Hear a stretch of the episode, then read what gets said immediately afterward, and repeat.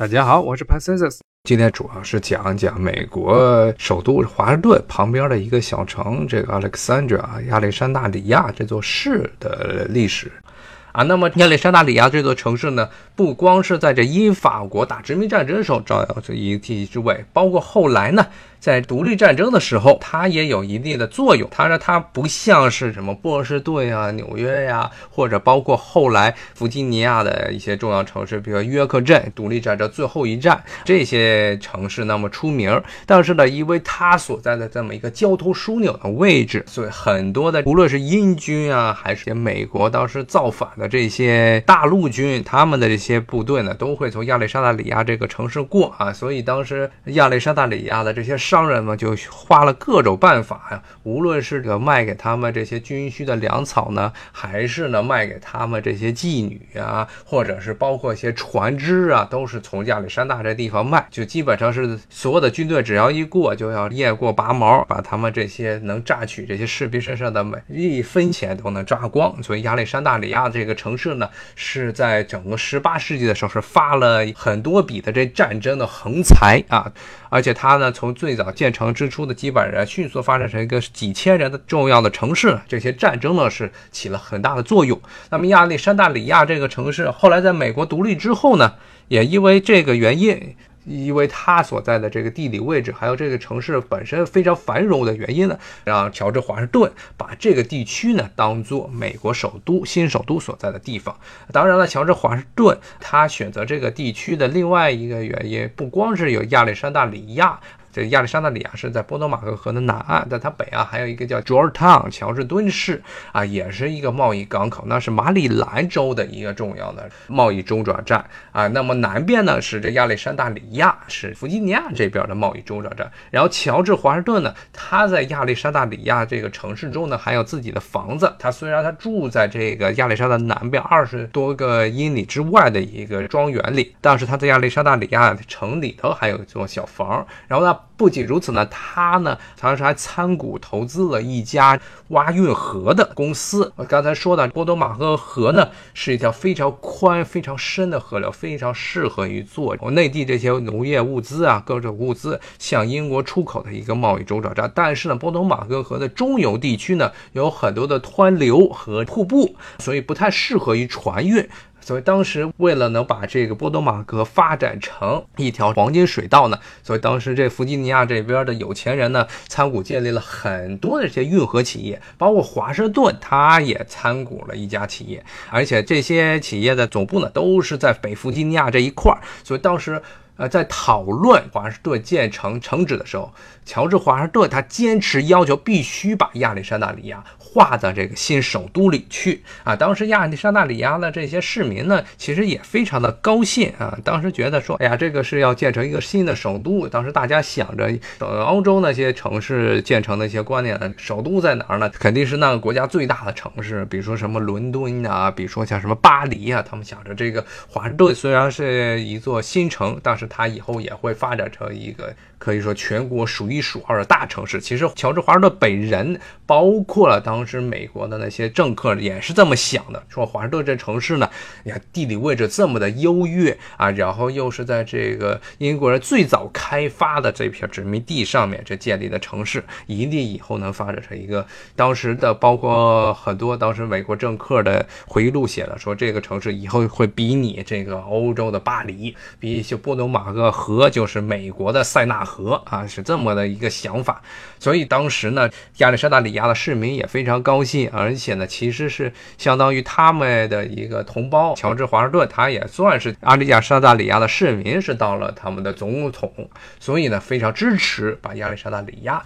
划到美国的首都华盛顿这个新城市之中。乔治华盛顿他在任的时候呢，这新的首都华盛顿还没有建成，他是不是以亚历山大里亚这个城市作为原型来建造，而是在波多马克河北边，也就是乔治敦那个城市的东边那么一片的低洼，有些地区甚至是沼泽的这些地方建的新城。当时乔治华盛顿作为美国第一任的总统，他在就任的时候，这华盛顿这个城市还没有建完，所以他呢一直是开始是在纽约，然后是在费城完成自己总统任期期的。那他完成自己的总统任期呢，回到这亚历山大里亚的时候，亚历山大里亚的居民呢还自发的给他办了一场大的舞会啊。而且呢，基本上是按照当时这欧洲这些王室啊，这些国王来访的时候的这个规模，给他办了这么一场舞会。当然呢，所谓的不是规模了，这个排场规模要小得多，而且只是在自己城镇中的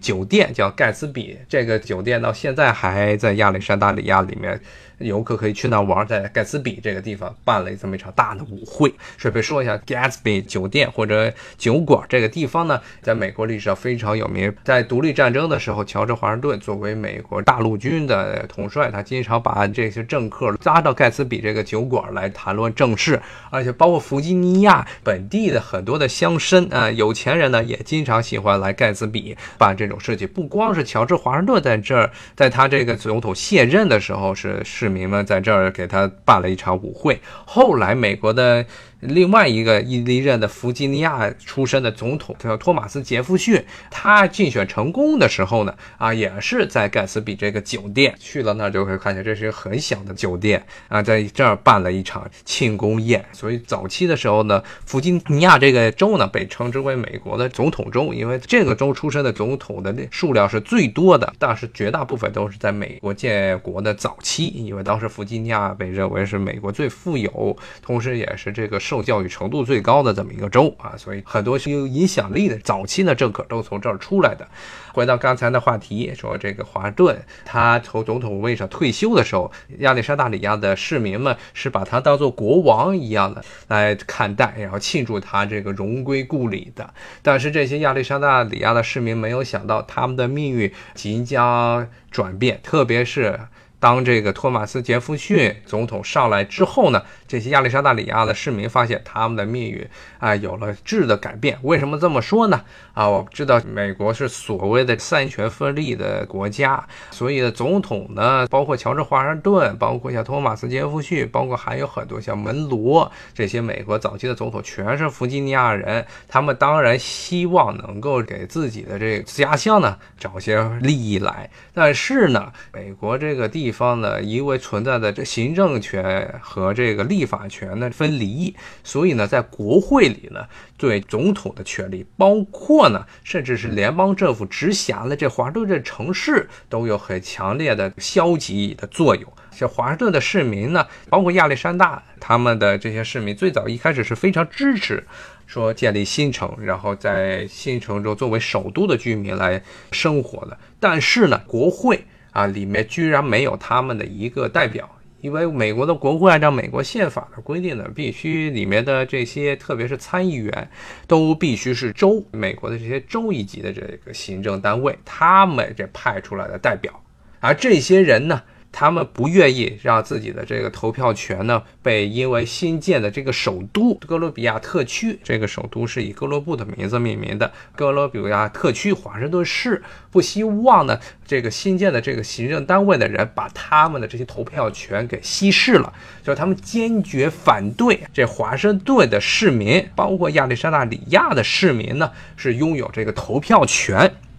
认为他们不是个州。所以呢，它本质上相当于美国的一个殖民地。其实，在很长一段时间内，他们这些州阻止华盛顿的市民拥有投票权的一个理由，就是说华盛顿就是哥伦比亚特区，它的地位只能相当于美国的海湾领地。比如说，现在已经破产的美国在加勒比岛上的海湾领地波多黎各，或者是什么在太平洋上的这些关岛，他们认为华盛顿的市民地位只能相当于他们。虽然呢，华盛顿地区呢作为一个城市呢，其实它的很多经济活跃性啊。还有包括对联邦政府的这个税收的这贡献呢，是超过了很多的小的州的。但是直到今天。华盛顿的市民在国会中都没有投票权，他们只是在众议院，也就是相当于欧洲的议会的下院这个地方有一个不能投票的代表，只能去那儿发言，不能投票。在这个参议院，就是相当于欧洲的国会的上院呢，里面呢就没有人。而且每一次，直到今天，华盛顿这些市民请愿要求在国会中他们有投票权的时候，有美国国会中的这些参议员，特别是参议员，全部都是反对。因为他们不希望有一华盛顿的这些人派代表过来稀释他们手中的攥有的这些政治权利。如果你来华盛顿这些地区玩，你们看他们这个地方的这些车牌上都写着一句话，说 “taxation without representation”，就说就我们要交税，但是我们没有代表。这句话呢是最早这个美国这些殖民者造英国反的时候说的，说他们这些殖民地的在英国本土，在伦敦的威斯敏斯特这个议会里没有代表，所以他们要造反。但是呢，结果呢，华盛顿的城市呢，作为堂堂美国的首都，在国会中也没有代表权，而且直到今天这个症结都没有办法被解决掉啊！这也是美国这个政治的一个奇葩啊！但正是因为这个原因呢，亚历山大里亚这个城市后来就发现自己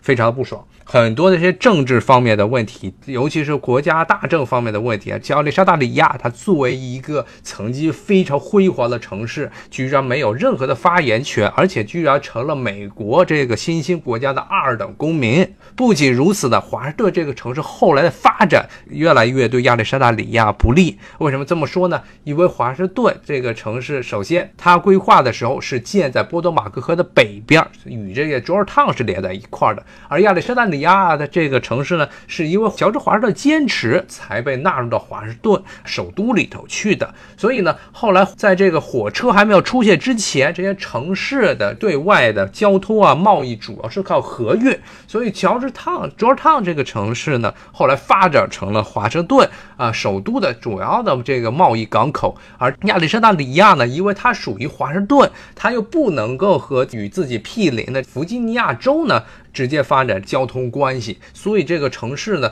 它的很多的这些贸易往来就受了非常严重的影响，就是它把它的很多的贸易功能都抢走了。而且呢，第二呢，是华盛顿这个城市呢，它本身城市的发展并不像人们一开始想象中的那么样的迅速。诚然，在十八世纪的时候，这些所谓的主要的这些大宗货物的出口呢，还有贸易呢，都是靠船运。但是呢，到了十九世纪的时候，这火车就出现了。火车出现之后呢，就剥夺了很多所谓靠河流发展起来的城市的他们的经济繁荣。而且更重要的呢，北美这块土地呢，一开始这些殖民者并没有发现什么重要的矿藏资源，啊，只能够种农作物。但是呢，由于欧洲大陆的工业革命这如火如荼的展开，那么这些铁矿、这些煤矿、这些重要的这这些工业原材料呢，成为了美国经济发展的主要的推动力。而这些矿藏呢，其实主要是在这个美国东北部，特别是现在的纽约呀，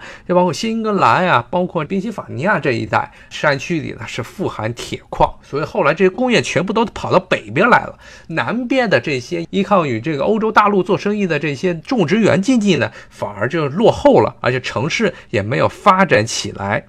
结果呢？就造成了这么一个非常尴尬的局面，就是一开始这些美国的这些政客都是觉得。华盛顿城市会发展成啊一个像毗尼、伦敦和巴黎的大城。结果呢，因为这个美国经济它的变化、交通的变化，还有包括这华盛顿城市本身的政治的变化，造成了一开始人们的这种美好的愿望都没有得到实现。而且最糟糕的还有一点，就是华盛顿它作为美国政治的中心呢，在美国十九世纪上半叶这一段政治史中，一直处于一个废奴主义。为主的地方，因为华盛顿这个城市虽然从美国地理上和文化上来说是属于美国南方，但是它大部分的这些政客，由于这美国后来北方经济的发展，大部分的人呢，包括呢政治上影响力都来自北方，所以华盛顿城市呢是一个废奴主义盛行的城市。而亚历山大里亚，它作为一个港口，后来之所以这个经济在十九世纪初还能有所发展，是依靠着它的贩奴业。实际上，到了十九世纪初的时候，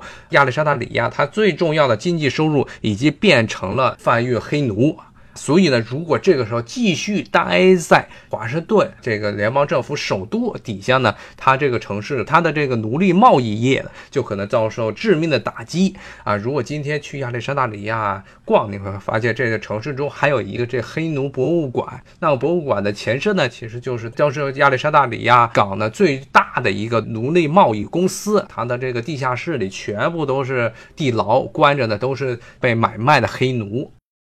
当时呢，其实亚历山大里亚呢，在十九世纪初是整个弗吉尼亚地区、波多马克和沿岸地区最大的奴隶贸易港口。所以呢，就是刚才上面所说的这些原因，造成了后来亚历山大里亚的市民呢，一直坚持要求从华盛顿州分离出来。所以呢，后来在一十九世纪四十年代的时候呢。无论是联邦政府还是弗吉尼亚州政府，都最后同意了，说亚历山大里亚从华盛顿剥离出来，重新回到弗吉尼亚州里去。所以后来呢，基本上有五十年左右的时间呢。亚历山大里亚作为了在我们华盛顿的底下一个所属的城市，曾经有这么一段历史，但是现在呢，已经重新变成了弗吉尼亚的一座城市。当然了，在亚历山大里亚，它的这些郊区呢，还有很多的原来最早华盛顿这个城市做规划和勘探时候留下来的一些奠基石都还在啊，这也是唯一能证明亚历山大里亚曾经是华盛顿一部分的一些证物。嗯，咱们下回再聊。再见，拜拜。